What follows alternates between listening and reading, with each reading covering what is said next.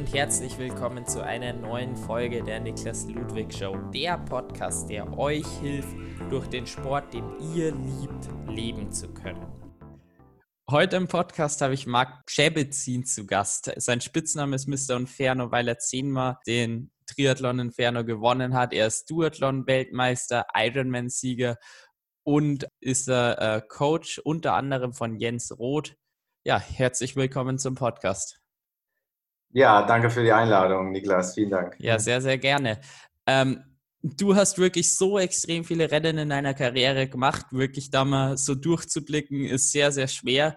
Ähm, ich würde einfach mal, ja, was war dein persönliches Lieblingsrennen und warum ist das Rennen dein Favorit?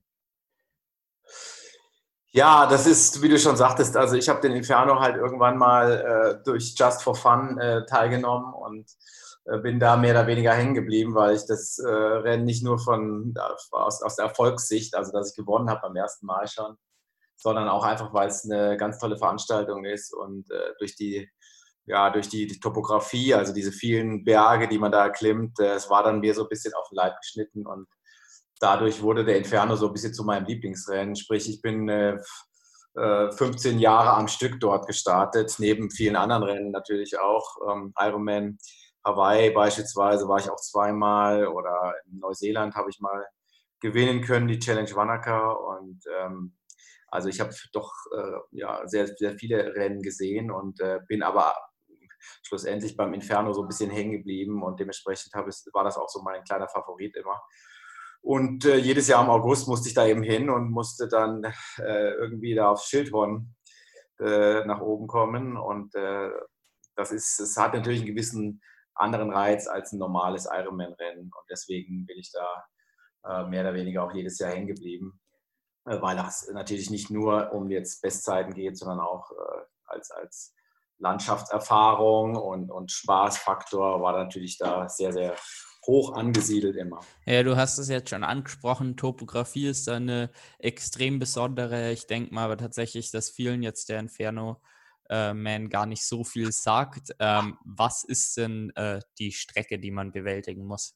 Genau, mal kurz, kurz so ein paar Eckdaten. Also du schwimmst äh, im Thuner See, also es äh, findet alles im Berner Oberland statt. Und ähm, du schwimmst im Thuner See 3,1 Kilometer. Äh, von, von der einen zur anderen Seite, dann hast du eine Rennradstrecke, eine Rennvelostrecke von 110 Kilometer machst dabei nochmal so ca. 2000 Höhenmeter, 2200 glaube ich. Und dann hast du, wechselst du vom Rennrad auf das Mountainbike, hast dort nochmal einen Pass, den du überqueren musst, der 2000 Meter, äh, ich glaube 2100 Höhenmeter, äh, den du bewältigen musst. Und dann gehst du quasi aus dem Lauterbrunnental, was so auf 800 Meter liegt, gehst du nochmal auf 3000 äh, Meter wo das Ziel eben äh, angesiedelt ist, gehst du nach, nach oben. Sprich, hast dann nochmal 2200 Höhenmeter zu bewältigen auf der Laufstrecke, die dann 25 Kilometer lang ist. Also du hast so von der, von der Zeit her, ähnlich wie beim Ironman, so um die neun Stunden. Äh, Rekordzeit habe ich dann mal aufgestellt mit 8 Stunden 40. Jetzt hat der Sammy Hutzler, hat sie glaube ich noch ein bisschen unterboten, aber so um die zwischen 8,40 und 9 Stunden ist, war immer so die Siegerzeit, die du da äh, liefern musstest, um, ja, um ganz oben auf dem Treppchen äh, zu stehen. Und die Herausforderung ist, wie gesagt, das ist äh, eben kein Lauf, wie man den so kennt, äh, bei einem Ironman um den Kirchturm rum, wo du da zwei, drei Runden drehst, sondern du hast quasi von Punkt A nach Punkt B wird gelaufen und dabei eben eine ziemliche Höhendifferenz zu, über, äh, zu äh, absolvieren. Und das ist halt die Herausforderung so bei der Strecke. Vielfach kannst du die teilweise nicht laufen, weil du, weil es sehr, sehr, sehr steil ist. Du läufst das Kanonenrohr nach oben und da sind wirklich Steigungsprozente 20, 25 und mehr Prozent drin, teilweise ein bisschen auf Geröll. Und ähm, da, da, kommst du eigentlich nur noch äh, gehend voran. Ich hatte ein Jahr, wo ich dann wirklich tatsächlich die ganze Strecke gelaufen bin. Da war ich dann dermaßen gut läuferisch unterwegs. Da habe ich die ganze Strecke wirklich laufend geschafft. Und einige Jahre waren dann eben, wo man dann auch äh, Großteil der Strecke auch äh, marschieren musste. Also sprich die letzten sechs Kilometer, die sind teilweise so steil, dass du eben nicht laufend da durchkommst. Ne? Aber das macht so ein bisschen der, der, den Reiz auch dieser Strecke aus, dass du eben äh, diese, diese Distanz zum einen und diese, diese Höhendifferenz zum anderen bewältigen musst. Und ähm, das ist halt auch dann sehr, sehr schwer vorhersehbar, das Rennen. Ne? Du kannst dann selbst auf den letzten zehn Kilometer kannst du so einen Einbruch bekommen, dass du da einfach äh, kaum noch die, die Höhenmeter da irgendwie rumkriegst. Und äh, das, ist, das macht so diese, diesen Reiz dieses Rennen aus. Also es ist jetzt nicht dieser klassische, äh, die klassische flache Laufstrecke am Ende, sondern wirklich die, die brutale Herausforderung, überhaupt noch da lebend anzukommen auf 3000 Meter. Und da kommt natürlich die Höhe auch hinzu. Sprich, nach, auf 2000 Höhenmetern merkst du dann den, den geringeren Sauerstoff, merkst du dann natürlich. Und ähm, dementsprechend ist das Ganze so ein bisschen äh, ähm, ja, eine ganz andere Geschichte als ein normaler Langdistanz-Ironman. Ja, klingt auf jeden Fall sehr, sehr cool und sehr spannend. Erinnert mich direkt jetzt so ein bisschen an den Norseman.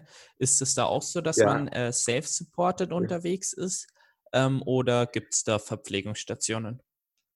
Genau, ich habe 2013 habe ich den Norseman gemacht äh, und so ein bisschen verglichen auch mit dem Inferno. Die Laufstrecke ist sehr ähnlich, weil du auch dann die letzten fünf Kilometer durch Geröll und auf den Gipfel hochmarschieren musst. Und, ähm, aber das ganze Rennen in der Schweiz, in, beim der Inferno, der ist wirklich wie normaler Triathlon. Du hast deine Verpflegungsstellen, du hast äh, alle zweieinhalb Kilometer beim Laufen deinen, deinen Verpflegungsposten und mit, mit allen möglichen Gels, äh, Energiegetränke etc., Wasser, Cola. Also da ist alles vorhanden. Das ist kein, äh, na, die, diese Marke äh, Swissman, Norseman etc., da ist ja wirklich, dass du selbst supportet, du musst deine eigene äh, Verpflegungsmannschaft dabei haben, was ich sehr äh, schwierig fand, ja, die richtigen Leute zu finden. Äh, der Aufwand ist enorm groß, dadurch auch. Ich fand es auch äh, beim Norseman durch viel, viel Verkehr auf der Strecke. Das heißt, dein Support-Vehikel äh, und das von den anderen, das ist also permanent irgendwie auf der Strecke unterwegs und das fand ich eher lästig, ganz ehrlich. Mhm. Da ist der Inferno wirklich wie ein normaler Ironman oder Langdistanz-Triathlon auch komplett ver, ver, verpflegt und brauchst dir da keine Gedanken machen. Du kriegst sogar noch dein Rad die Wechselzonen sind natürlich nicht so leicht erreichbar wie jetzt bei einem, ich sag mal, Rot oder Frankfurt, wo du zwei Wechselzonen hast, sondern du hast im Grunde hast du vier verschiedene Wechselzonen. Und am Ende wird alles Material zum Punkt, zum Endpunkt gebracht, sodass du deine Sachen einsammeln kannst und nach Hause fahren kannst, theoretisch. Und das macht diesen Wettkampf äh, sehr von auch von der Logistik, Logistik äh, ähm, sehr reizvoll. Von, na, also es, ist, es wird auch für, für alles gesorgt äh, und äh, die machen sich eine wahnsinnig große Mühe da. Das, und das habe ich so ein bisschen honoriert auch mit den ganzen Teilnahmen, wo ich gedacht habe, Mensch, die haben jetzt nicht das Riesenbudget, die haben jetzt nicht die 3000 Teilnehmer, aber die machen einen fantastischen Job und äh, das mit sehr, sehr viel Hingabe und unheimlich professionell und das hat super gut funktioniert immer und äh, das war ein Grund mit dafür, dass ich da jedes Jahr auch angetreten bin. Wie viele Leute genau. sind dann bei einem so einem Rennen da? Ja, sie, die haben beschränkt die, die äh, Single-Starter, die also die, das Ganze quasi als einzelne, als Einzelstarter machen, auf 350. Ah, ja, okay, das äh, hat damit zu tun, das hat so ein bisschen damit zu tun, dass die Strecke halt auch über, über, über Wanderwege und Pässe äh, drüber führt und die die Strecke da nicht unbegrenzt äh, auflassen können. Und dementsprechend haben die das Ganze so ein bisschen auf 350 äh, verkürzt. Es waren, glaube ich, am Ende mit Staffelstartern, die haben dann auch eine Staffel und, und Teamstartern. Äh, ähm, du kannst also das Ganze auch im Viererteam machen.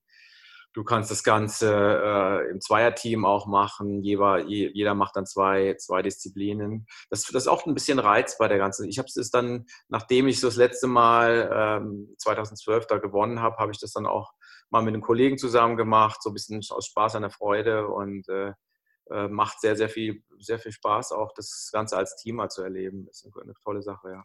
Jetzt hast du da schon so viele Starts, also du hast schon gesagt, 15 Mal im Stück.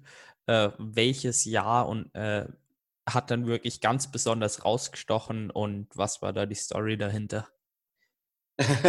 Sicherlich einmal das, das erste Jahr, das war 99, wo ich da war. Da hat mich die Katja Russhardt, die hat dann für das Triathlet-Magazin geschrieben. Das gibt es leider nicht mehr. Ähm, war eine, war eine Triathlon-Magazin in den 90ern.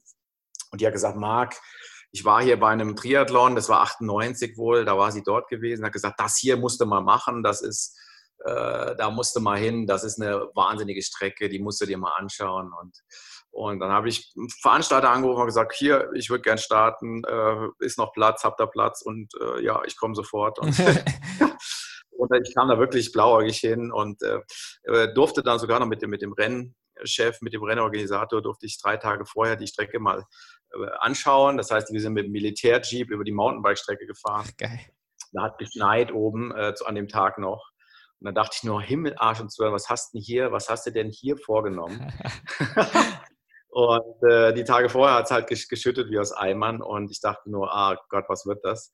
Und am Tag selber dann äh, war ein Traumwetter. Das hat, äh, ich habe die Berge, die Berner Oberland, ich weiß nicht, wenn jemand mal da war, das ist wirklich eindrucksvoll. Du hast dieses Dreigestirn, Eiger Mönch und Jungfrau, alles 4000er, schneebedeckt. Äh, die Gletscher, die, die kommen bis runter an die Mountainbike-Strecke, mehr oder weniger.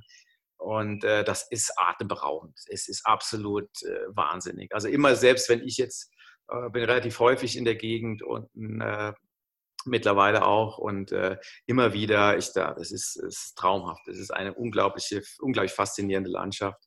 Die Herausforderungen dort, also diese, diese diese Pässe und diese, ah, das ist einfach gigantisch. Ne? Jeder, es gibt ja auch mittlerweile in der Gegend auch den Jungfrau-Marathon. Äh, alle, die den machen, schwärmen von dieser Landschaft dort.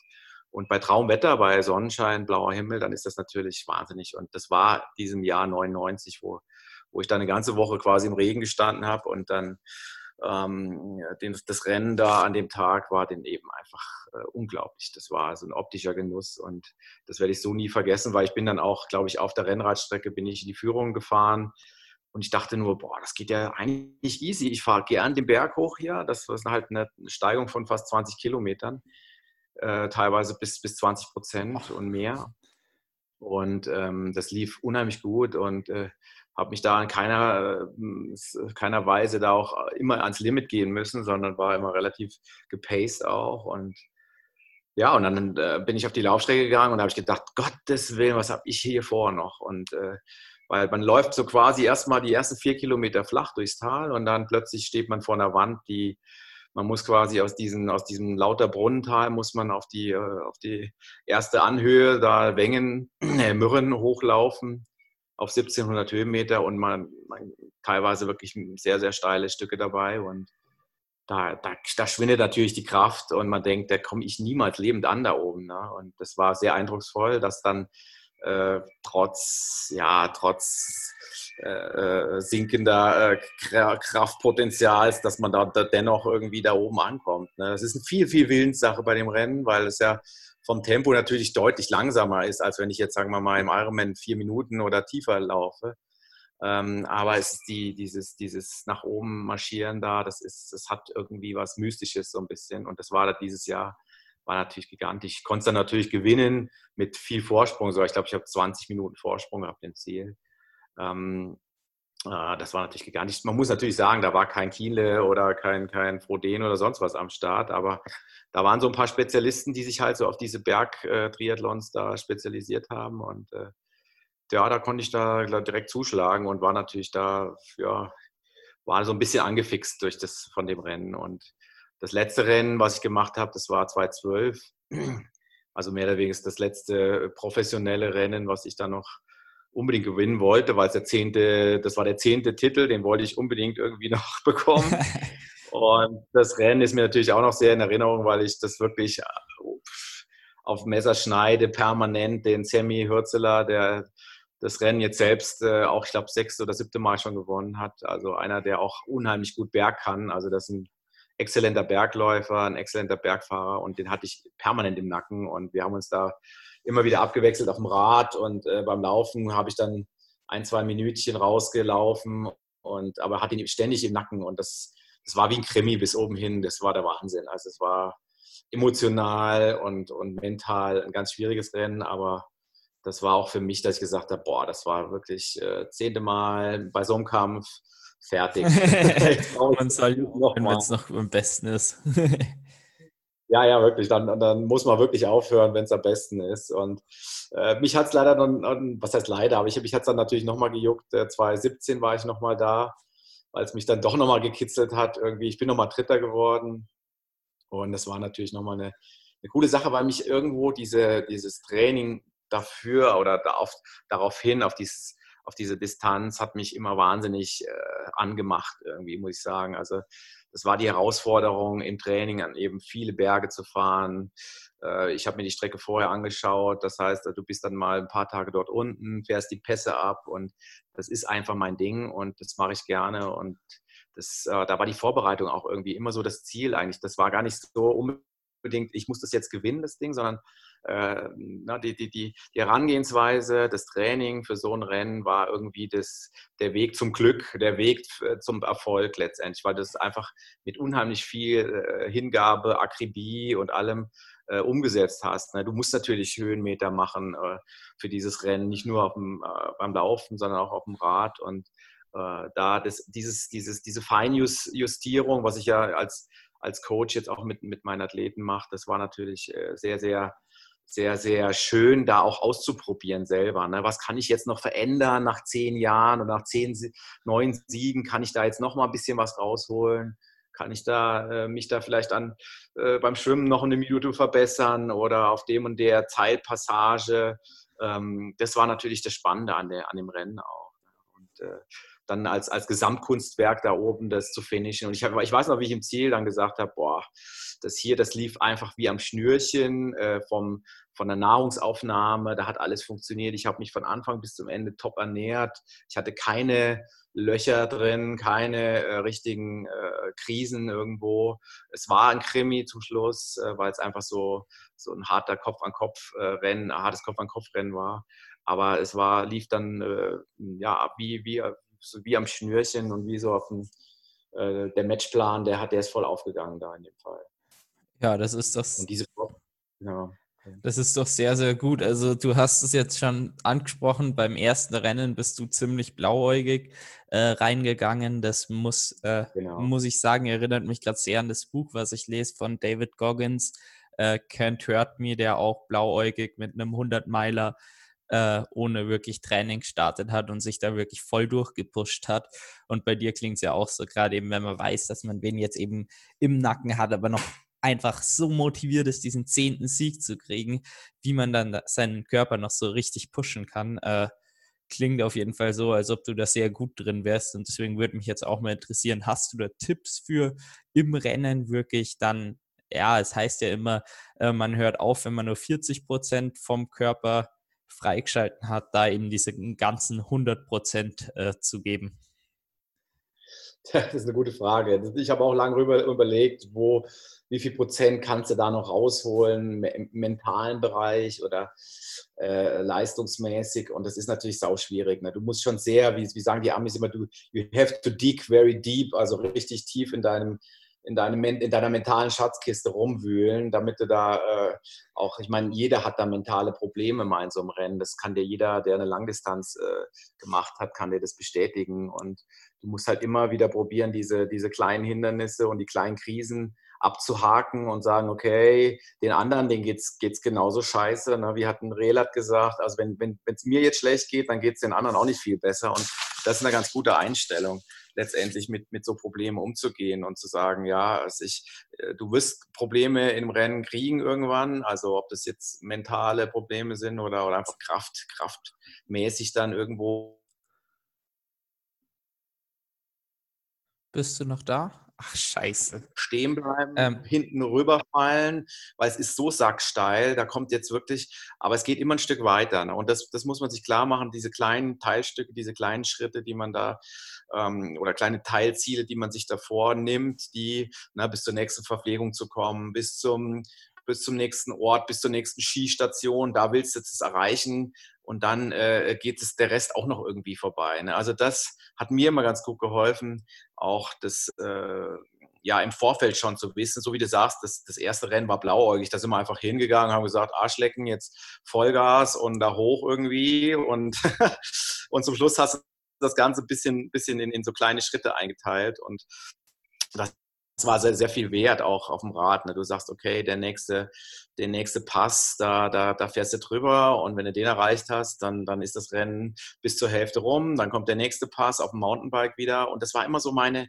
da habe ich die Rennen meistens gewonnen, dass ich die äh, beim, auf dem Mountainbike speziell äh, von der Einteilung her, von der Krafteinteilung eben relativ entspannt angegangen bin. Habe gesagt, komm, das Ding, das, das dauert lang. Ich habe viele sterben sehen auf der Strecke und immer wieder teilweise die Leute auch gecoacht währenddessen, haben gesagt, hey, wenn du in dem Tempo weiterfährst, dann, dann, dann zerreißt sich dermaßen.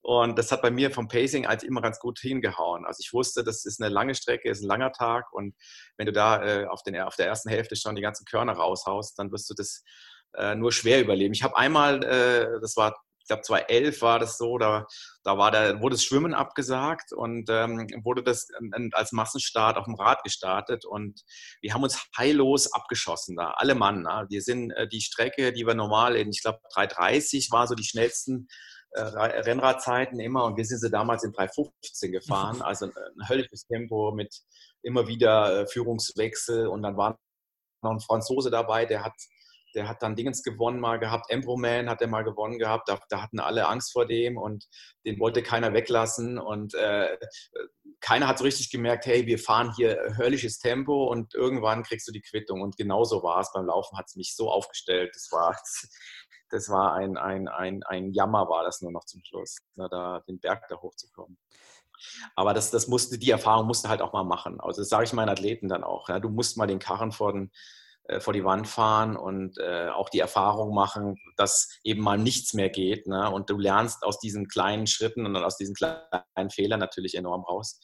Und äh, das habe ich dann in den, in den Jahren später dann eben gemerkt, dass du so ein Rennen viel abgebrühter machst. Ne? Du weißt, okay, du musst die Verpflegung, die du dir äh, vorgenommen hast, musst du perfekt und, und 100 Prozent einhalten, sonst äh, wird das Rennen hinten raus äh, ähm, mordsschwer oder teilweise ja, musst du leistungsmäßig äh, total einbüßen dafür, dass du die Fehler am Anfang machst. Und das ist äh, na, das ist ein guter Tipp für viele äh, Rookie-Ironman-Athleten, die diese, diese Verpflegung, diese, diese, diese, diese Verpflegungsaufnahme, die muss einfach passen. Das muss wie beim, beim, beim Training, muss es auch einstudiert werden. Das heißt, ich muss genau wissen, wie ich mich ernähre, wann ich mich ernähre, mit was ich mich ernähre.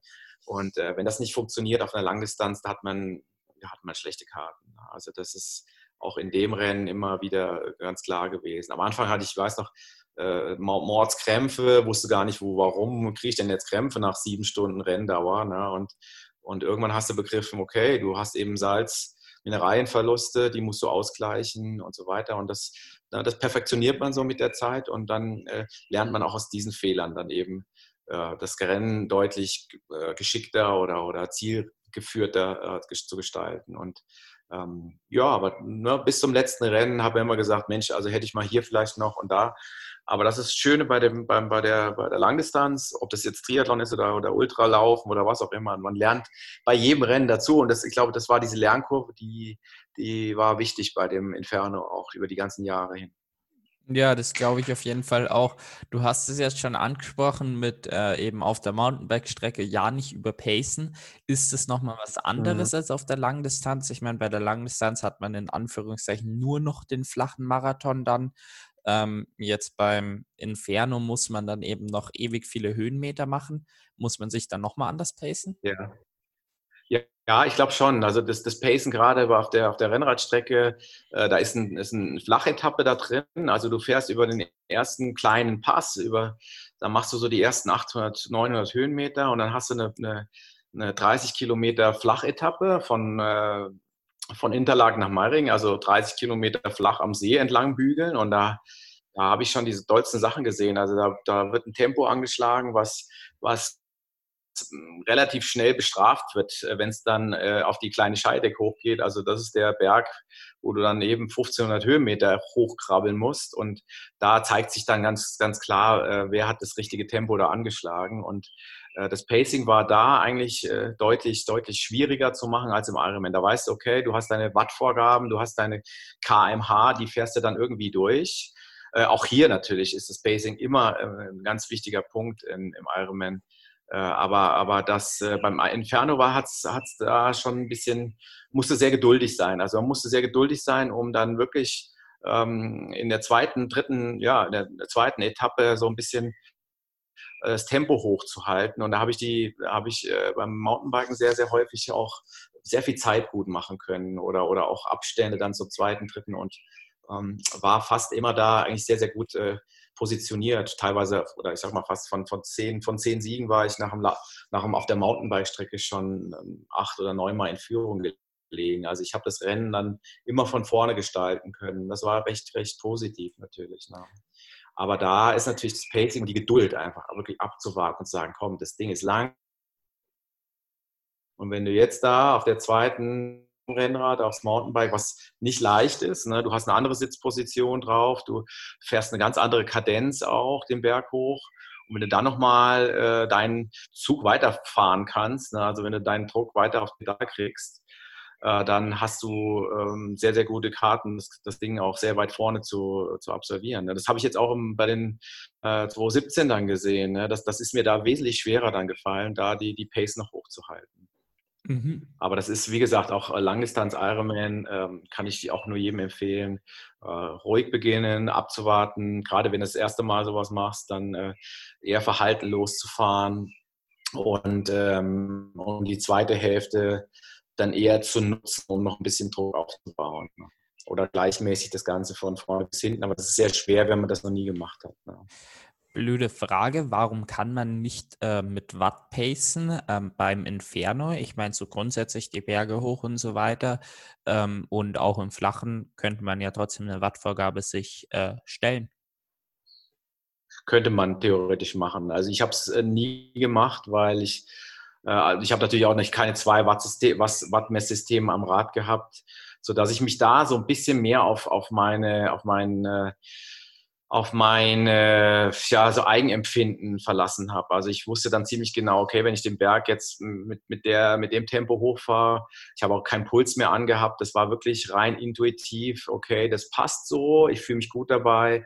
Und wenn ich jetzt nur ein paar Prozent äh, das Ganze noch auch schneller fahre, dann, dann stellt es mich irgendwo auf. Und das habe ich so extrem gut rausgehabt, dass ich da keinerlei Watt oder irgendwas gebraucht habe. Ne? Das war wirklich vom Pacing her äh, reines Gefühlspacing, kann man sagen. Ne? Das ist also bei einer, bei einer Ironman-Distanz oder bei einem, wie auch immer, Mitteldistanz ist es dann doch ein bisschen anders, weil du eben flach fährst und dadurch deine Wattvorgaben besser einhalten kannst. Hier am Berg hast du dann leicht mal 300, 400 Watt drauf. Das ist, das ist überhaupt keine Frage. Oder teilweise sogar über 400 Watt an Steilpassagen. Ne? Und das darf dich halt dann auch nicht aus der Ruhe bringen, weil das ist halt dann der Fall, dass, man die, dass die Leute dann äh, total nervös werden und sagen, oh Gott, nee, jetzt muss ich langsamer fahren. Obwohl das Körpergefühl sagt, okay, das, das ist halt so, weil es einfach sau steil ist in dem Fall. Ne? Also wir hatten die, die auf der letzten, sag mal, letzte Kilometer auf der Mountainbike-Strecke ist einfach, äh, ja, viele steigen ab, weil es einfach zu steil ist. Äh, du kannst es aber auch fahren, ne? wenn, du, wenn du gut dabei bist, wenn du eine gute Technik hast auf dem Bike, konntest du dieses, diese zwei, drei steilen Rampen, konntest du halt auch wegdrücken irgendwo. Ne? Und ich, es waren nicht viele, die dieses Stück gefahren sind. Das waren die ersten zwei oder drei, die es gefahren sind. Der Rest hat geschoben. Mhm. Also da eben äh, macht meiner Meinung nach die, die Wattvorgabe nicht so wahnsinnig viel Sinn, weil, weil du dann auch zum Beispiel, na, du bist auf, der, auf dem Pass oben, auf der kleinen Scheideck bist du oben äh, und lässt es einfach mehr oder weniger rollen. Ne? Du hast jetzt eine Rollpassage von vielleicht einer halben Stunde vor dir, wo du einfach viel technisch auch ein bisschen schauen musst und einfach dein, dein Rad beherrschen musst. Und da, da kommt es dann nicht mehr auf die Wattzahlen an. Ja, auf jeden Fall. Ähm, also, Na, aber das ist, halt sehr, sehr spezifisch bei dem, bei dem Triathlon dann auch dort. Ja, genau. Ich glaube, sonst in der Langdistanz macht eine Wattvorgabe immer Sinn, ähm, weil auf jeden Fall. Halt gerade eben für die ersten Male. Ich meine, nach zehn Mal weiß man dann, okay, so soll es sich jetzt an der Stelle in dem Rennen genau anfühlen. Aber wenn es genau. eben die erste Langdistanz ist, da äh, macht es auf jeden Fall Sinn, mit äh, Watt einzusteigen. Da brauchen wir gar nicht drüber streiten. Genau, genau. Jetzt haben wir auf jeden Fall das äh, Inferno-Thema gescheit behandelt. Ähm, jetzt würde ich mal so ein bisschen in deine äh, Karriere insgesamt einsteigen. Was war denn so dein äh, größter, ja, dein größter Rennerfolg, den du feiern konntest? Ah, das ist eine gute Frage. Natürlich, die, diese zehn Siege beim Inferno, die waren schon so ein bisschen richtungsweisend, dass ich halt äh, wirklich ein Typ bin, der da eher Richtung Berge gehe. Äh, ich habe ja auch viel Xterra-Rennen dann gemacht, war jetzt sogar letztes Jahr noch auf, auf Maui und habe die äh, Xterra-Weltmeisterschaft gemacht und ähm, das war schon immer so mein Ding. Das heißt also mehr Berge als jetzt eher flach. Also ich war zweimal auf Hawaii gewesen, auch im, im als Profi und äh, habe beide Male gesehen, ist einfach nicht mein Ding. Das ist einfach, ich bin nicht der Superdrücker in der, in der Ebene und ähm, das war halt schon irgendwo symptomatisch, dass, dass ich mir dann eher die bergigen Rennen ausgesucht habe. Ähm, Challenge Wanaka ist, ist ein Rennen, wo ich auch mehr durch Zufall reingekommen bin. Das war 2008, glaube ich. Und da bin ich dann äh, im Januar hin. Das, das, Rennen war immer Anfang Januar. Jetzt ist es mittlerweile im Februar, beziehungsweise auch keine Langdistanz mehr. Und äh, ja, und das war natürlich auch ein gigantisches Rennen. Das, du kommst hier aus dem Winter bei, bei Minusgraden, hast du trainiert, mehr, mehr oder weniger auf der Rolle alles absolviert und kommst dann dahin und, und äh, ist eine wahnsinnig schöne äh, Landschaft, ein, ein unglaublich tolles Rennen dort. Und ähm, ja, und habe es 2008 äh, mehr oder weniger völlig unbedarft gewonnen. Ist, das ist vielleicht auch so ein bisschen symptomatisch, dass man sich da nicht so den Kopf macht, hingeht und sagt, ja, einfach heute mal Spaß haben, ein, ein super Rennen hinlegen. Und das, und das äh, war 2008 der Fall. Und ich habe ein paar gute Leute geschlagen dabei und habe mir das eigentlich so gerade im Januar mit der Vorbereitung nicht so gerade vor, vorstellen können. Und das war natürlich auch ein, ein absolutes Highlight im Triathlon. Also Triathlon, Challenge Wanaka, das war einfach klasse. Das war ein super Rennen. Ich war fünfmal nochmal dort, habe leider nie mehr gewinnen können. Ich war immer so dritter, vierter, fünfter, glaube ich mal.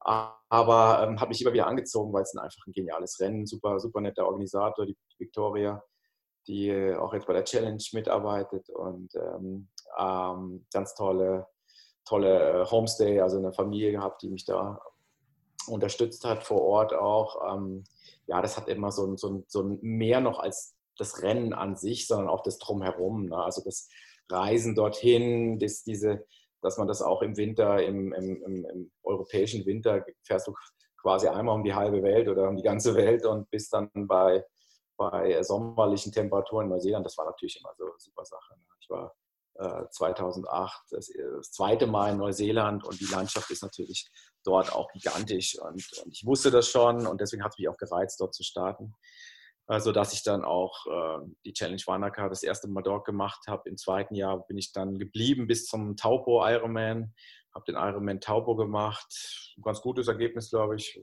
Achter oder Neunter geworden und habe mich da für Hawaii qualifiziert. Das war, glaube ich, 2000, wann waren das? 2010, meine ich.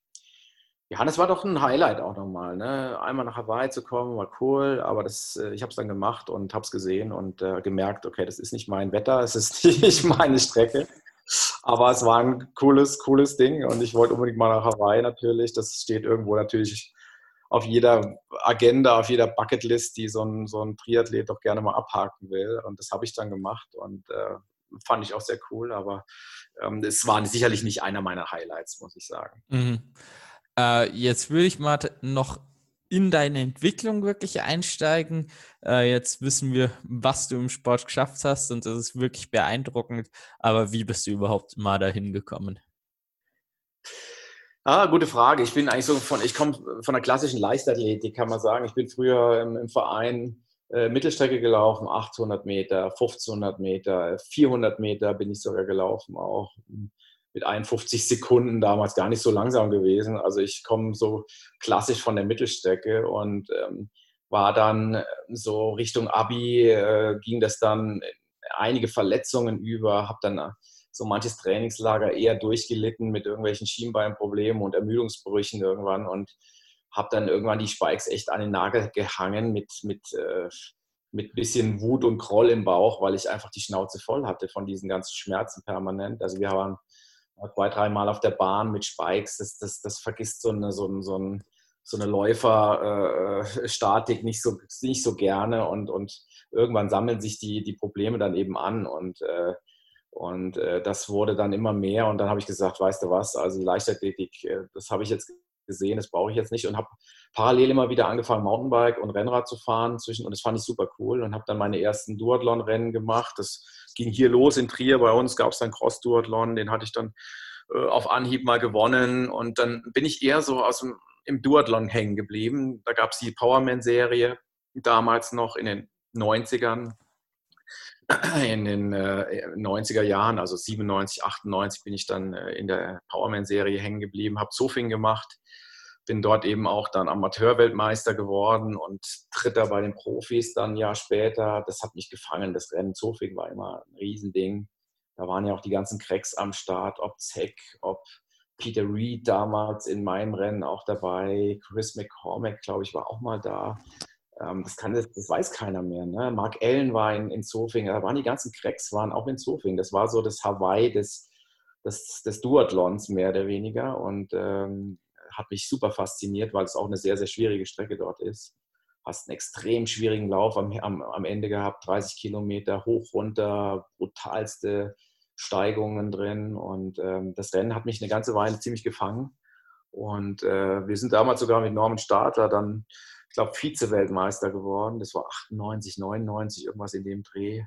Habe da viele gute Bekanntschaften gemacht. Nils Görke, so die Jungs, die jetzt auch da im Triathlon ganz gut geworden sind auch. Und ähm, das war eine tolle Zeit. Wir sind um die Welt gejettet, äh, haben Powermans in Japan gemacht, äh, in äh, Alabama, weiß der Teufel wo. Also wir sind wirklich von A nach B geflogen, um diese Rennen dort zu machen, weil es einfach ein geiler Lifestyle auch war. Ne? Neben dem Sportstudium, was dann, was dann angefangen hatte damals, äh, konnte man die Rennen natürlich auch so ein bisschen nutzen, um sein, um sein Taschengeld zu, äh, ja, zu finanzieren oder mal sein Studium zu finanzieren. Und war eine tolle Zeit. Also ich habe da mit Triathlon weniger Mut gehabt, deshalb, weil, die, weil, die, weil der Duathlon eigentlich sehr, sehr viel äh, bekannter oder ja, muss man schon sagen, bekannter und populärer war als, als äh, derzeit jetzt, kann man sagen, weil ähm, es wirklich das ganze Jahr Duathlons gab, was es eigentlich jetzt nicht mehr ist. Also ich habe dann 97, glaube ich, habe ich in Amerika studiert und habe durch Zufall dann einen Kollegen gehabt in der, in der Uni, der hat gesagt, boah, Marc, wir haben hier einen Duathlon in New York. Ich habe in Upstate New York studiert und er hat gesagt, komm, Central Park, New York ist ein Duathlon am Sonntag, da fahren wir hin. und so bin ich da ein bisschen eingestiegen in die Szene und äh, fand das super genial. Und und ähm, äh, bin da dadurch eben im, im Duathlon eher hängen geblieben, weil ich einfach von der, vom Laufen natürlich diesen, dieses Tempo ganz gut drauf hatte. Ich habe eine 10er Zeit damals, so eine 31 habe ich dann stehen gehabt. Da konnte man ganz gut vorne mitlaufen. Das Radfahren ging dann auch relativ schnell ganz gut und äh, konnte da eigentlich in der, im Powerman-Bereich recht gut, war ich immer recht gut platziert. Da gab es diese Weltserie eben, wo ich dann auch immer um die Gesamtwelt äh, Cup, da ging es dann eben um die Punkte und Top Ten Ergebnis, gab ganz gut Geld dann auch.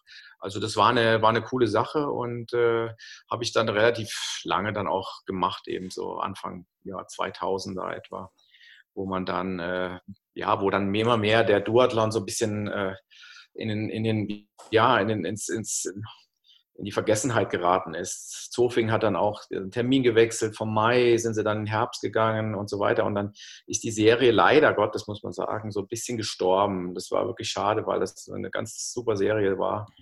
Und äh, dann bin ich immer mehr auch natürlich in den Triathlon reingekommen. Durch Sportstudium dann eben auch viele Kollegen gehabt, die dann, äh, die dann auch im Triathlon unterwegs waren. Und wir haben dann zusammen trainiert und äh, zusammen geschwommen und dann kommt man natürlich auch mal dazu, okay, was, was geht denn jetzt weiter? Wo, wo, wo, wo geht die Reise hin? Und dann kam ja just 99 dieser, dieser Inferno-Triathlon und dann ging es immer mehr in diese Richtung Triathlon eher, äh, wo, wo ganz klar zu sagen, einfach mein Schwimmen ist, ist, ist absolut nicht konkurrenzfähig. Äh, um da ganz vorne mitzuschwimmen. Und da war natürlich äh, so, so Rennen wie Inferno natürlich begünstigt, wo man dann die, den Schwimmrückstand so ein bisschen auf dem Rad oder auf dem Laufen wieder einholen konnte. Was jetzt im Ironman kannst du das jetzt schon mittlerweile fast vergessen. Wenn du da nicht dabei bist, dann hast du schon nur noch schwierig Chancen nach vorne zu fahren.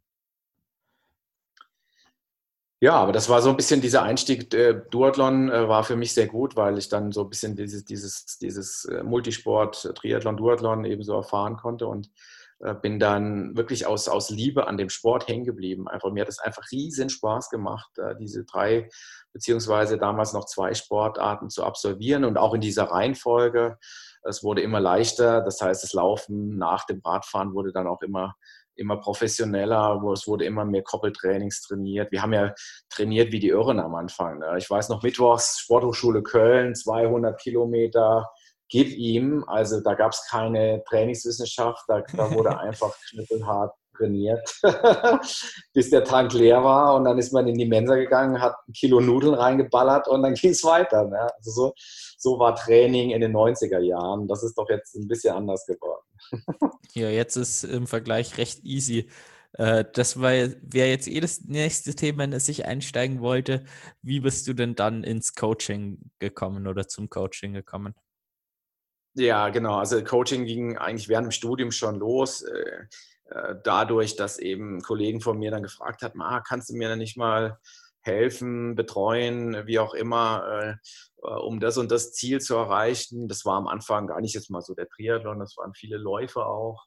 Und das habe ich während des Studiums eigentlich immer schon so nebenbei gemacht. Und äh, wurde dann immer mehr letztendlich. Also es kamen immer mehr Anfragen und es kamen immer mehr auch, im, auch Triathleten, die dann gefragt haben, Mensch, kannst du mich mal zu dem Ziel bringen? Und ähm, ja, das lief sehr, sehr gut und läuft immer noch sehr, sehr gut. Und äh, ich, ich, kann wirklich sagen, das ist für mich so eine, so eine Art Berufung. Äh, ich mache das mit sehr viel Herzblut, äh, die Geschichte. Also jetzt nicht nur Triathlon-Coaching, sondern auch Radfahren. Ich habe Crossfahrer, die ich betreue. Ich habe Läufer natürlich auch, die ich betreue. Und es macht mir riesen Spaß. Ähm, auch dieses Vielseitige, weil im Grunde geht es ja wirklich immer darum, den, äh, das Beste äh, Ergebnis zu erreichen für denjenigen und den, und den Athleten natürlich damit glücklich zu machen und äh, funktioniert mittlerweile oder seit, seit einer langen Zeit eigentlich recht gut. Und ähm, durchs Sportstudium ist man natürlich in den Bereich eingestiegen, wo es dann darum ging, äh, Training zu periodisieren, zu gestalten, durch Leistungsdiagnostiken äh, das Ganze auf eine, auf eine ganz andere, auf ein ganz anderes Level zu heben und auf eine ganz andere Basis zu bringen. Äh, wie ich vorhin eben gesagt habe, ne, so chaotisch wir, wir trainiert haben am Anfang, ähm, so wissenschaftlich und spezifisch ist es dann später geworden. Ne? Und und du siehst das ja jetzt heute auch, wie, wie dass man mit Wattsteuerung arbeitet beim Rad, dass man mit äh, Laufvorgaben, mit Wattmessung beim Laufen etc. Das, das hat es ja früher nie gegeben. Auch, ich möchte natürlich die, auch die, die Zeit nicht vergessen, die die Jungs wie Ellen und so weiter damals, die haben nicht anders trainiert. Oder, oder Hellriegel, der sagt immer, die, wir haben einfach Vollgas gemacht im Training und geguckt, was bei rauskam. Ne? Das ist so ein bisschen Try und Error ist im Training ganz äh, oder auch im Sport ganz, ganz wichtig auch, dass man auch viel lernt aus diesen, aus diesen äh, Fehlern, die man letztendlich auch macht. Und aber jetzt, ne, durch, die, durch die lange Erfahrung im Coaching-Business, mittlerweile bin ich da so seit über 20 Jahren dabei, ähm, wird das Ganze immer wissenschaftlicher und, und man, man arbeitet mit Spiro.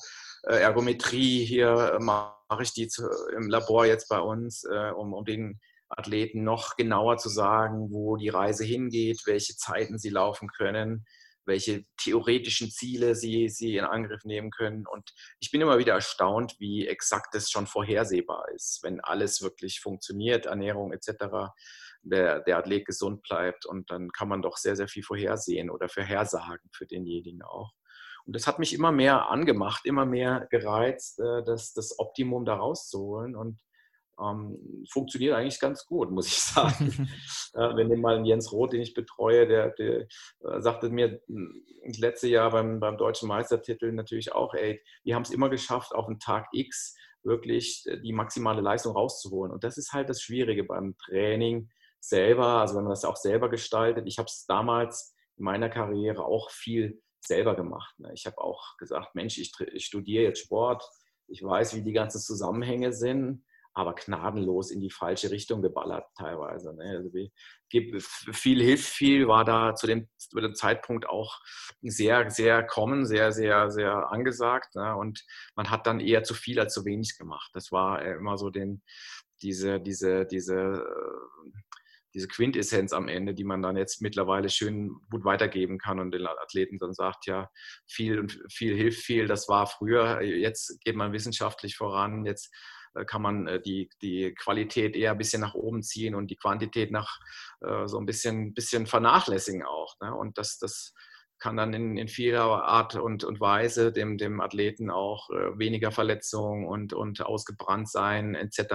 bringen. Also man hat das Training, das Training hat sich komplett verändert, wenn man das so äh, von den 90er Jahren sieht und jetzt auf die zwei, 2020 hinarbeitet, hat sich komplett verändert. Und äh, ich mache das, und das ist das Schöne eigentlich. Ich, hab, ich kann von mir aus sagen, dass ich wirklich jede Trainingseinheit, die ich Athleten aufschreibe, habe ich selber durchexerziert. Also ich habe jedes Intervalltraining auf dem Rad oder auch beim Laufen, äh, das habe ich selber mal durchgemacht und selber gemerkt, huh, das hier ist vielleicht ein bisschen zu hart oder das passt jetzt hier richtig gut. Da, also ich habe das alles äh, probiert und das ist auch für den Trainer sehr wichtig. Was ich mitgeben kann, muss ich selber am, am, eigenen Körper erfahren haben. Ich muss wissen, wie fühlt sich so ein Ironman an, damit ich demjenigen auch sagen kann, hey, äh, bitteschön, bis 90 Kilometer machst du jetzt mal easy und dann äh, können wir das Ganze mal äh, von der anderen Seite aufziehen. Und das finde ich ganz wichtig auch äh, für Qualitäten eines Trainers, ist, der muss einfach schon da sein, wo der Athlet hin will. Ne? Also wenn du das erreicht hast, hast. Und dann kann ich sagen, okay, der Typ ist authentisch, der, der weiß, von was er spricht, der hat in den Inferno vielleicht schon zehnmal gewonnen und deswegen lasse ich mich von dem vorbereiten. Und das finde ich äh, von der Kompetenz eines Trainers sehr wichtig, dass er einmal das Wissen hat, ähm, äh, durch, ein, durch ein Studium oder was auch immer, äh, und auf der anderen Seite auch die Erfahrung einfach mitbringt, die, die auch selber durch Try Error, die auch viel, viel äh, Schmerzen und viel, viel Schweiß gekostet hat. Und das weiterzugeben ist, mittlerweile äh, für mich wirklich eine, eine ganz, ganz tolle Sache. Klingt auf jeden Fall sehr, sehr interessant. Und äh, in Trier wurdest du inzwischen ja auch dreimal Coach des Jahres. Das heißt, äh, du scheinst dann wirklich sehr, sehr guten Job zu machen. Jetzt würde es mich interessieren, was macht dich dann speziell als Coach aus? Gute Frage. Danke. Für mich vielleicht der falsche Ansprechpartner. Nein, also ich glaube, was ganz wichtig ist, ist, dass man irgendwie einmal authentisch rüberkommt, so wie ich es vorhin gesagt habe, dass, dass man den Leuten nicht versucht, irgendwas zu erzählen, was er dann nicht einhält und äh, Sachen äh, ja versucht äh, ähm, zu sagen und dann nicht ein, ja, also das, man muss wirklich das auch, man muss authentisch rüberkommen, man muss sympathisch rüberkommen für einen Athleten und, und sich nicht äh, sagen, ich, ich bin hier oben, ich habe die zehnmal Inferno gewonnen und äh, du bist äh, so ein kleiner Anfänger, sondern ich begebe mich immer auf das Level desjenigen, der bei mir anfragt. Also ich trainiere den den äh, Einsteiger, der den ersten Inferno oder den ersten Ironman absolvieren will, äh, trainiere ich genauso wie den, den Profi-Athleten. Also das ist mir völlig wurscht, egal wie, wie wichtig und gut der Mensch ist. Ähm, sondern es, es, ist wirklich das Leistungsvermögen. Ich hole die Leute da ab, wo sie stehen und das ist ganz wichtig, ne? dass man wirklich sich da auch einfühlen kann was hat der für, für Möglichkeiten, was hat der für ein Leistungspotenzial zum einen und aber zum anderen genauso gut, was hat denn der für eine soziale Komponente, ne? Äh, was für einen Job macht der, macht der Schichtarbeit, macht der, äh, hat der den ganzen Tag frei und kann, hat drei Massagen. Ne? Das ist äh, ein, ein, Profi zu trainieren, einen Jan Probene zu äh, trainieren, ist wahrscheinlich deutlich leichter als ein, ein, ein Topmanager mit, mit 60 äh, Stunden Arbeitspensum zu trainieren. Ne? Das ist von einem guten Trainer, der, der wirklich da sich, sich äh, sehr einfühlsam damit beschäftigt, was äh, beschäftigt den da überhaupt? Und äh, was für äußere Umstände, was für, was für Leistungsmöglichkeiten und Potenziale hat er und was ist auch theoretisch überhaupt möglich. Ne? Die Leute kommen mit so unrealistischen äh, Sachen teilweise an, die musst du erstmal auf den Boden äh, holen und sagen, gut, hier ähm, mit dem Trainingspensum, was du absolvieren kannst, dann ist halt die, die Leistung möglich und nicht mehr. Punkt. Und das ist ganz wichtig, dass du den Leuten das auch mal klar machst, weil ich habe Leute gesehen, die, die haben sich maßlos überschätzt und, und ähm, die, ja, und das ist auch wichtig, dass man die Leute da auf dem, auf dem Boden zurückholt und sagt, okay, mit den Möglichkeiten, die du hast, mit deinem Leistungspotenzial, mit deiner Trainingshistorie, also wie lange machst du das Ganze schon, bist du imstande, die und die Leistung zu erbringen. Und das ist auch wichtig, ein anderer ein, ein Faktor, der, der für einen Coach sehr wichtig ist, dass du den Leuten wirklich Klartext sagst, einschenkst, okay, das ist möglich und über alles andere mach dir da besser keine Gedanken. Ich helfe dir auf den Weg und ähm, Aber äh, das Ganze sollte irgendwo realistisch bleiben. Und das ist ein ganz wichtiger äh, Punkt auch. Ne? Einmal Authentizität und einmal ja, die Leute wirklich da abholen, wo sie stehen und ihnen klar machen, was möglich ist. Ne? Durch Leistungsdiagnostiken. Wir lassen jeden Athleten im Grunde erstmal eine Leistungsdiagnostik machen, um zu schauen, okay, was du mir hier erzählst, hat Hand und Fuß. Das stimmt. Du hast ein FDP von dem und dem Wert.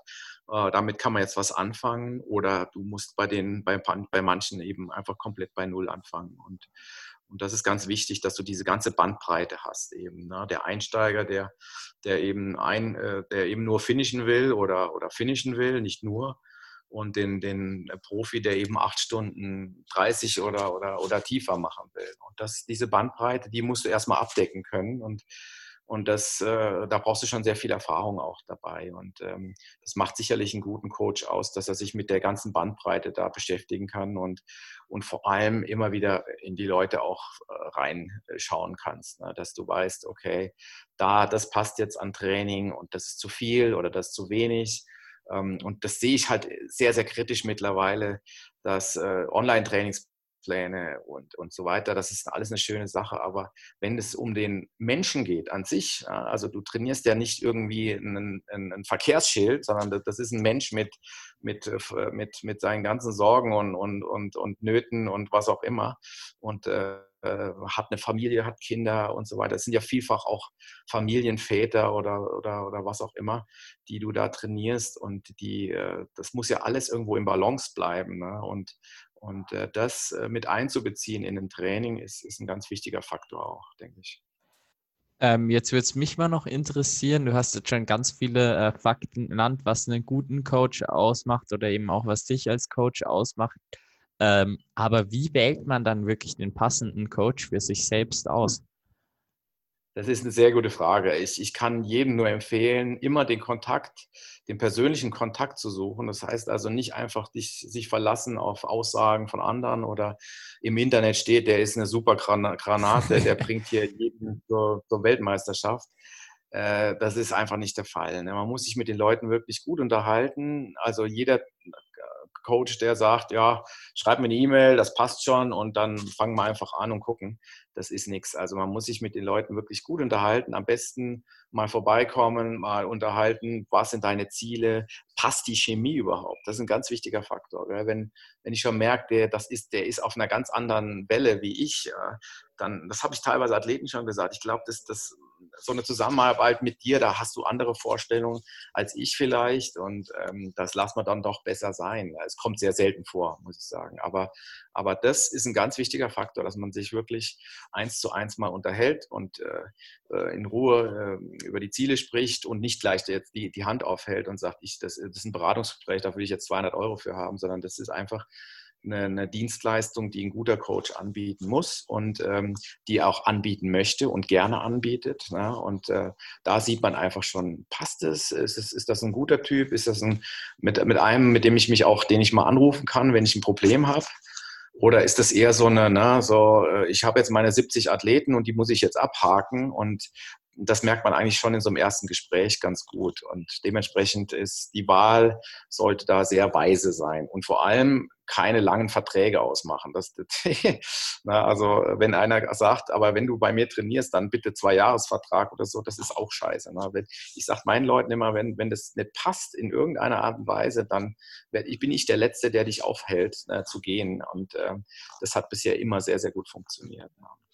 Weil das ist immer, das ist ein Zwischenspiel, ein, ein, Zusammenspiel zwischen Athlet und Trainer und entweder das passt oder es passt nicht. Und das ist, was vergessen sehr viele, dass man wirklich mit einem Menschen zu tun hat und eben nicht nur mit einem äh, Wattwerten oder, oder Pulswerten oder einer Zahl, äh, Zahl XY, sondern du hast immer mit einem, mit einem, äh, einem Wesen zu tun, was du, was, äh, was du zu einem Erfolg oder oder zu seiner Bestleistung bringen möchtest, mit allen Mitteln natürlich, also was heißt mit allen Mitteln, aber mit allen möglichen Trainingsmitteln, aber dass eben auch das Ganze durch viele Faktoren beeinträchtigt wird auch, muss man ganz klar sagen. Ne? Und diese, diese Faktoren wie, äh, sagen wir mal, Verletzungen, wie Erkältungen, wie im Winter durch, durch mentale äh, äh, Probleme, die da kommen. Und das muss ein Trainer wissen, das kommt auf dich dann auf eingebrasselt und da musst du eben auch eine gute Antwort parat haben. Ne? Und das ist, Das kann sicher nicht jeder machen und äh, äh, es gibt mittlerweile einen absoluten Wildwuchs, auch im Coaching-Bereich. Da, da, sieht sich jeder berufen, äh, ähm, einen Ironman äh, zu, zu, zu, trainieren, der, der jetzt mal so einen Schnelllehrgang gemacht hat oder was auch immer. Ich glaube, das ist auch eine Sache, die, die recht gefährlich dann auch sein kann, weil ähm, so, ein, so, eine Zusammenarbeit, die sollte wirklich auch gewissenhaft passieren und da ließ sich lieber ein bisschen mehr Zeit lassen als, als zu wenig, weil das ist dann, gerade wenn es in die heiße Phase geht, sage ich immer, ne, dann werden die Athleten nervös. So. Dann im Winter geht das meistens so, ja, ja, dann Grundlage und hier und da, das passt ja alles. Aber wenn es dann so die letzten zwei, drei Monate geht, dann werden die Leute nervös. Dann, dann heißt es dann, okay, Marc, wie schaut denn das hier aus? Äh, ist das nicht eher zu wenig oder zu viel jetzt im Moment? Oder da muss der Coach eigentlich vor äh, eine gute Antwort parat haben und auch da sein. Ne? Und das ist ein ganz wichtiger Faktor, der das, das, das Coaching da auch ausmacht. Dass du einfach da bist, wenn es Probleme gibt. Nicht nur, wenn es im Ziel äh, das, der, der, Erfolg gefeiert wird, sondern eben auch dann, wenn, wenn die Probleme da sind oder wenn es auch mal mentale Probleme gibt, Marc, oh, das höre ich immer wieder jetzt, oh, ich, ich bin so heiß, ich will jetzt unbedingt das Rennen machen, aber es dauert noch drei Monate oder drei Wochen oder was auch immer. Da eben da zu sein und, und zu sagen, okay, abbremsen, Ball flach halten und, äh, und die, die Leute beruhigen, ist, ist ein ganz wichtiger Faktor. Und das habe ich jetzt mittlerweile. Ich, ich, ich habe ja nicht nur Ironman oder sonst was Athleten. Ich trainiere die, die Bundesliga-Jungs, also die auch maximal 50 bis 55 Minuten unterwegs sind. Und äh, das ist im Grunde es ist genau das Gleiche, nur dass du eben andere Trainingsvorgaben machst. Aber die, die äh, Periodisierung, die, die Hinführung zur Saison ist im Grunde eine sehr ähnliche. Ne? Also, und das macht das Spannende auch da, auch da für den, für den den, äh, den, den, den äh, Job als Coach aus, meiner Meinung nach. Es klingt auf jeden Fall so, als ob quasi der persönliche Kontakt wirklich A und O ist und eben auch ganz wichtig ist, dass der Coach nicht zu viele Athleten äh, ja unter sich hat. Ähm, kann man da eine Zahl geben, wie viel ein Coach, der für dich da sein kann, äh, an Athleten äh, haben kann?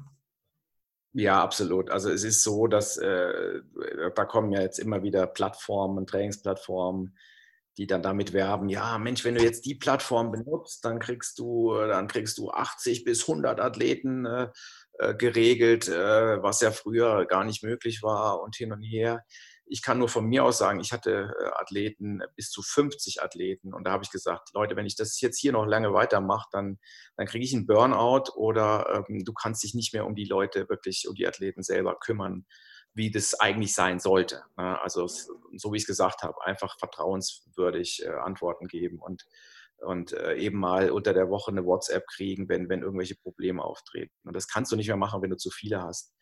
Und äh, mittlerweile habe ich das deutlich reduziert und, und bin deutlich glücklicher und kann deutlich ja, mehr Feedback geben, als wenn du da äh, eben schaust, ah, ich muss jetzt so und so eine äh, Stückzahl haben, die ich da durchjuckel und das ist, das geht in die falsche Richtung. Und äh, ich glaube, sagen zu können, dass ich das jetzt eigentlich ganz gut raus habe, wie viel da gut machbar sind, ohne dass du an Qualität verlierst was an Qualität, an Trainingsmethodik bedeutet oder an Qualität der, des Feedbacks geben, weil das ist eigentlich das Allerwichtigste. Ich sage meinen Athleten immer, wenn ich von dir keine, keine Rückmeldung kriege, dann kann ich mal dein Training extrem schwierig nur einstellen. Also es, das Feedback vom Athleten zum Trainer ist ein extrem wichtiges. Das heißt also, du musst in ständiger Kommunikation sein. Du musst genau wissen, wie tickt der, was macht der, ist der jetzt zufrieden mit dem Training, passt es? Und ich akzeptiere tatsächlich auch mal, mag das hier ist scheiße, ich, ich langweile mich beim Training oder mach mal was anderes. Dann sage ich, hey, genau das brauche ich, die, dieses Feedback brauche ich. Um, um einen guten Trainingsplan zu schreiben, um die, um die Leute auch bei Laune zu halten. Bei mir ist keine Woche gleich. Ich mache nie vier oder fünf Wochen Trainingspläne. Die, die Jungs oder, oder Mädels, die kriegen bei mir eine Woche Trainingsplan und dann wird nachgefragt, wird, wird geschaut, wie, wie geht es denn damit und, und dann gibt es den nächsten Trainingsplan und äh, so arbeiten wir uns nach vorne. Und das ist äh, meiner, meiner Meinung nach das, das absolut Richtige, dass man da ähm, immer in, im Austausch ist und, und äh, natürlich auf, aufwendig, natürlich, muss man ganz klar sagen. Ne, das, und deswegen muss man das auch den Leuten erklären, dass das natürlich auch ein bisschen was kostet dann. Ne? Dass viele denken immer, oh Mensch, der Online-Trainingsplan, der kostet hier 20 Euro, 30 Euro, gucke ich bei, bei, bei verschiedenen Webseiten und äh, die kommen aber ganz schnell wieder, weil die sagen, das hier geht meistens in die Hosen oder da fehlt einfach das Feedback, da fehlt einfach der Kontakt, der persönliche zum Trainer. Ich meine, das kann dir, das können dir die Profis sagen, das kann dir ein Frodeno beim Lorang äh, sagen, das kann dir ein, ein, ein, ein, ein, äh, ein Kienle was bei Philipp Seib sagen. Da ist die Jungs, die brauchen die die direkte Betreuung, das muss einfach funzen, das muss einfach funktionieren. Und wenn es nicht ist, dann, dann besser die Finger davon lassen. Wie ist es dann bei dir? Ähm, wie viele Athleten coachst du dann im Moment und ähm, was sind die Kosten, beziehungsweise gibt es da bei dir verschiedene Pakete? Also ich, das ist eine gute Frage. Also über, über Geld spricht man ja sehr ungern, aber es ist, ist, ist ein Trainingsplan muss ein Minimum von 100 Euro im Monat kosten, meiner Meinung nach. Wenn man das auf eine saubere Sache aufstellt. Das heißt, du äh, bist äh, selbstständig, du musst deine Steuern bezahlen davon, du musst deine Umsatzsteuer jeden Monat machen oder alle Vierteljahr. Äh, das musst du den Leuten dann erklären, ne, dass da, wenn du 100 Euro für einen Trainingsplan bekommst, dann, dann gehen so und so viel schon mal gleich ans Finanzamt. Ne? Das heißt, die denken immer, boah, der, verdient ja jetzt richtig viel mit dem. Ne? Also das, einen, gewissen, einen gewissen Satz muss es einfach kosten setzen. Sonst lohnt sich das am Ende gar nicht, auch für den, für den, für den Trainer selber. Ne? Also jeder, der auch im Profibereich Triathlon macht, der muss ganz klar wissen, dass hier, na, du hast ein Unternehmen, du, du musst es anmelden, du musst die Steuern ab, abgeben ans Finanzamt, du musst deine Umsatzsteuervoranmeldung machen. Ja, und das heißt also, das muss natürlich auch ein bisschen was kosten. Also das fängt natürlich so um die 100 Euro an. Ich habe Studenten natürlich, die gebe ich immer einen Spezialpreis. Den, äh, ich werde da nie jemanden sagen, hör mal, oftmals ist es bei mir tatsächlich so, dass ich die Leute frage, was kannst denn du überhaupt bezahlen? Ja, jetzt, jetzt gehen wir mal davon aus. Äh, du bist ein super Athlet, du willst jetzt weiterkommen, du hast vielleicht nicht die dicke Kohle, aber du, du hast ein gutes Herz. und äh, dann komme ich den Leuten immer entgegen. Also also pro, pro Athlet, sage ich immer, proaktiv für den Athleten, weil das ist ja das eigentlich. Ne? Da sieht man auch, glaube ich, die guten Leute, wo man sagt, okay, äh, ich, ich äh, sehe, dass du vielleicht jetzt nicht äh, die, das, das große Geld äh, zahlen kannst, aber ich komme dir irgendwie entgegen. Und das ist auch ein ganz wichtiger Punkt. Bei anderen, die fragen gar nicht nach dem Preis. Ne? Die, die, die, die, ich habe jetzt äh, Schweizer Athleten in der Schweiz, die sagen, oh, das ist aber günstig bei dir. Ne? die, äh, Kollege in der Schweiz, der verlangt das Doppelte. Ne? Das ist äh, vielleicht auch der, der, der, der Wert der Dienstleistung ist, ist äh, vielleicht da vielleicht sogar höher angesehen als hier. Ne? Und man hat natürlich jetzt auch wieder zu Corona-Zeiten damit schwer zu kämpfen. Ne? Das muss man ganz klar sagen. Unsere Branche leidet immens.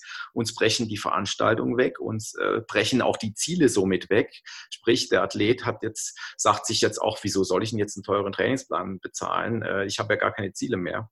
Macht absolut Sinn, kann ich nur bestätigen. Ja? Und, und de dementsprechend äh, sind wir natürlich auch da sehr, sehr saisonal abhängig. Sprich, also jetzt ist eigentlich die Zeit, wo, wo das Geschäft prompt. Ja? Die Ironman-Rennen stehen bevor und äh, da müssen wir natürlich jetzt auch durch diese schwere Zeit da ein bisschen durchmarschieren. Aber jetzt kann man natürlich auch mit Online und und, und, und, und, und äh, Podcasts und so weiter, so sein Geschäft ein bisschen aufbessern. Aber ähm, ich glaube, der, der Job des, des Coaches verändert sich jetzt auch so ein Stück weit auch in dieser Zeit. Ne? Weil man muss den Leuten auch sagen, hier, das äh, Training, was du jetzt machst, das ist zwar vielleicht jetzt dieses Jahr nicht mehr zielführend, weil du einfach kein Hawaii Ironman eventuell mehr gibt oder, oder was auch immer. Ne? Und, aber du zahlst auf dein Konto ein, wie in der, auf einer Bank und kannst das im nächsten Jahr dann auf jeden Fall doppelt ausgezahlt bekommen. Also von daher ähm, ist, ist zwar die Zeit jetzt im Moment sehr schwierig, aber ähm, es gibt immer wieder neue Ziele, die man auch nächsten Jahr dann anvisieren kann.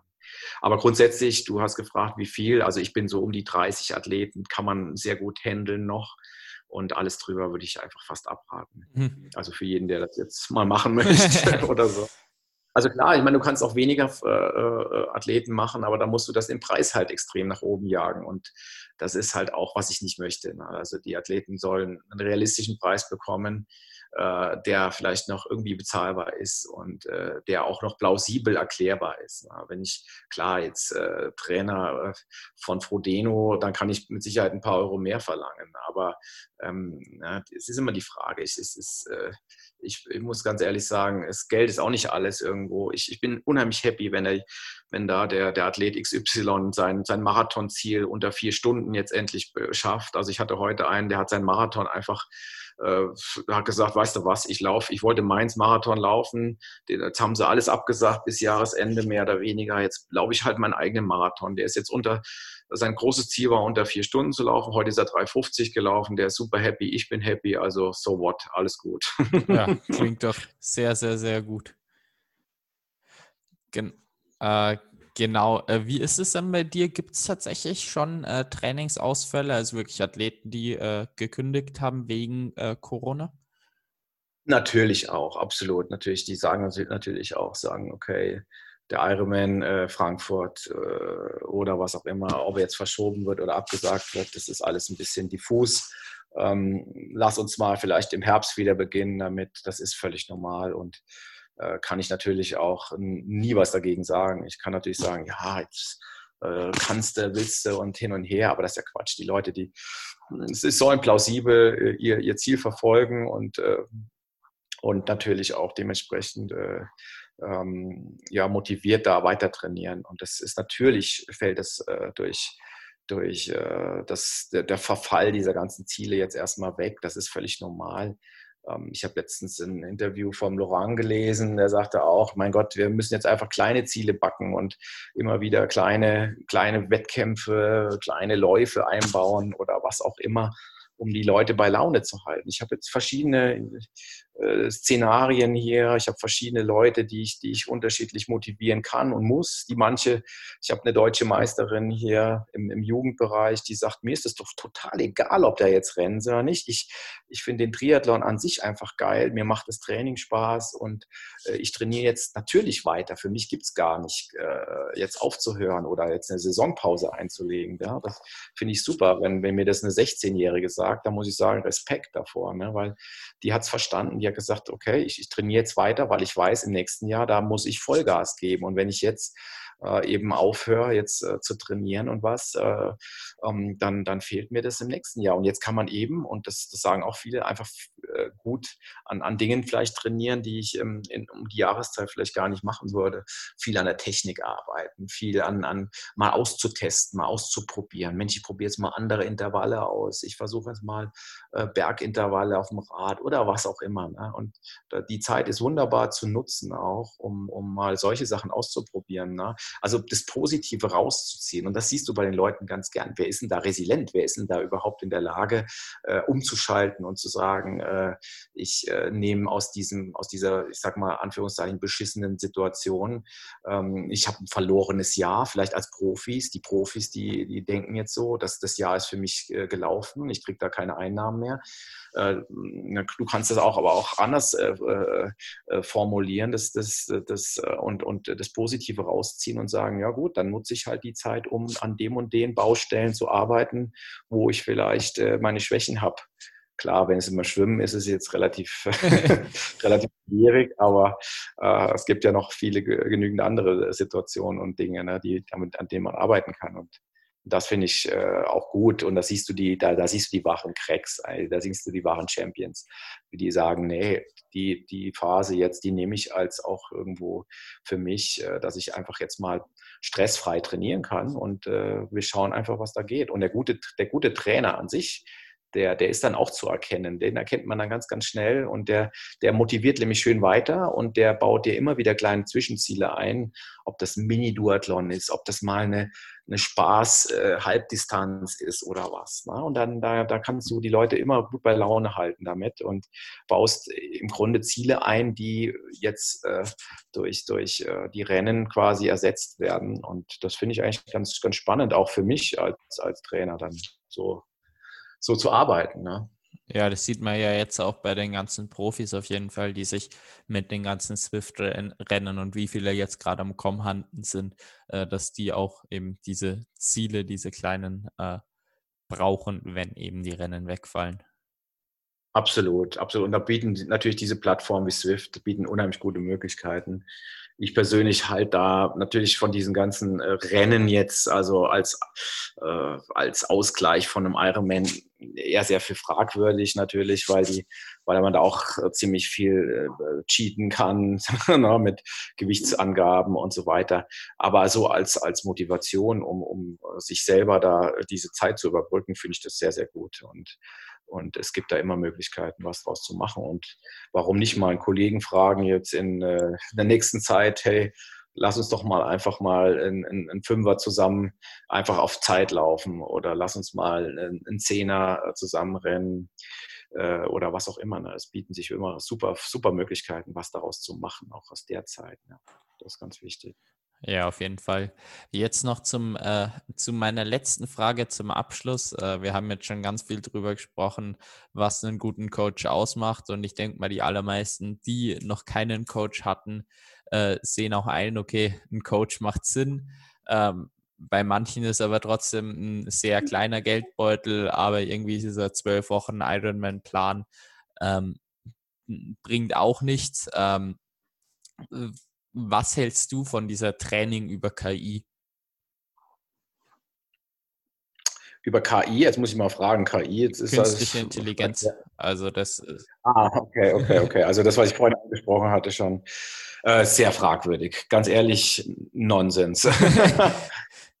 also kann, kann gut funktionieren bei, bei, bei manchen Athleten, sehe ich absolut ein, wenn das auch funktioniert.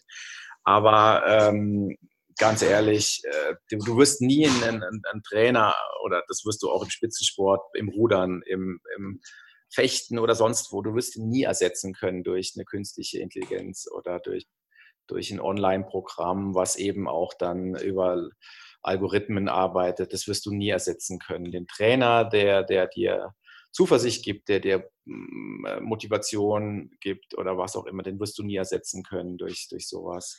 Ähm, äh, ich habe immer Leute, die da sagen, Mann, ich kann mir doch den Marathon-Trainingsplan vom Steffen hier runterziehen und ähm, absolut, da sage ich, mach es, probier es aus und das ist alles gut. Und wenn es funktioniert, ist super. Wenn nicht, dann hast du halt dazugelernt. Ne? Aber ähm, der Triathlon speziell, der ist sehr komplex. Also da einfach sozusagen, ich, ich trainiere jetzt einen Plan XY ab und das kann ich, äh, mit Ausnahmen absolut funktionieren. Aber auf lange Sicht würde ein, ein Top-Athlet wie, wie Frodeno, Kienle oder Lange oder was auch immer, die haben immer ihre, ihre, ihre, ihre Trainer, die, die, äh, die, die ganz genau auf die Athleten eingehen. Ne? Und, und, das, und das ist ja dieser persönliche Bezug, ist, den kannst du niemals ersetzen durch ein, durch ein, ja, durch ein künstliches Programm. Aber natürlich, ich meine, das hängt natürlich auch immer vom Geldbeutel ab. Was, was will ich? Äh, wie wichtig ist mir das Ganze? Will ich abnehmen dabei oder will ich, will ich eine gewisse, äh, gewisse Zeit erreichen, äh, die ich, die ich äh, mein Ironman eben zehn Minuten schneller machen oder was auch immer. Und das muss einem bewusst sein, was will ich überhaupt haben? Und das ist, äh, glaube ich, eine Grundvoraussetzung, die man sich erstmal selber stellen muss. Womit bin ich zufrieden und, äh, und äh, mit was kann ich mein Ziel tats tatsächlich erreichen? Und ich hatte viele Athleten, die tatsächlich äh, mit Online-Programmen zu mir kamen und gesagt haben, nee, Marc, das hat nicht funktioniert. Das hat nicht funktioniert, äh, lass uns mal was anderes ausprobieren. Und ich denke mal, das ist ein richtiger Weg. Warum nicht mal testen und dann, und dann äh, letztendlich dann auch mal ausprobieren einfach. Mhm. Ja, dann ist es doch, denke ich mal, ein sehr cooler Abschluss. Äh, ja, die Zeit ist jetzt wirklich verflogen mit dir. Mega interessanter Podcast und vielen, vielen Dank, dass du dabei warst. Äh, jetzt würde ich dir einfach noch die Abschlussworte lassen. Ja, lieber Niklas, ich danke dir für das interessante Gespräch und interessanten Fragen. Ähm, ich kann wirklich nur jedem empfehlen, ähm, ja, sich, sich zu informieren, sich äh, auch im, durchs World Wide Web so ein bisschen durchzusurfen und zu gucken, hey, was, was kann der Athlet, äh, der, der Coach, äh, wenn, ich, wenn ich Fragen habe. Äh, und so weiter. Das ist ein ganz wichtiger Punkt und ganz wichtig meiner Meinung nach Spaß haben, ne? nicht so verkrampft äh, sein bei dem Ganzen. Ich meine, wie viel Prozent der Athleten verdienen ihr Geld mit dem, mit dem Sport? Ähm, äh, na, das, also das Ganze wirklich auf eine, auf eine spaßbasierte Basis zu. Ich meine, selber ich habe das zwar professionell betrieben auch, aber der Spaß stand bei mir auch immer in sehr großem äh, Vordergrund. Und äh, wenn man das Ganze so ein bisschen mit einer lockeren Seite äh, betrachtet und dann äh, kommen die Erfolge auch sehr, sehr, also meistens auch dadurch auch sehr, sehr stark.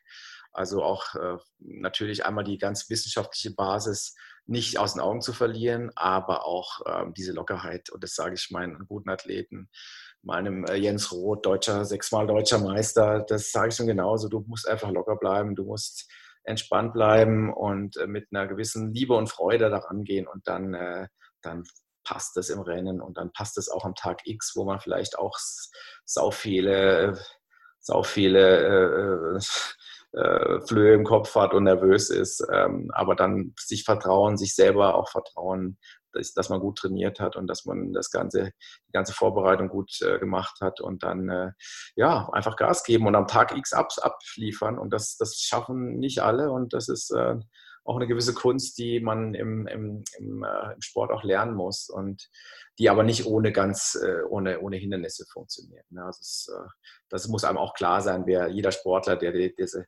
Ausdauersport betreibt, das geht nur durch viel Training, harte Arbeit ähm, und äh, Beharrlichkeit. Einfach da dran, dranbleiben und, äh, und dann wird das irgendwann was werden. Ja, in dem Sinne, sportfrei, bleib mal locker und äh, alles Gute nach München.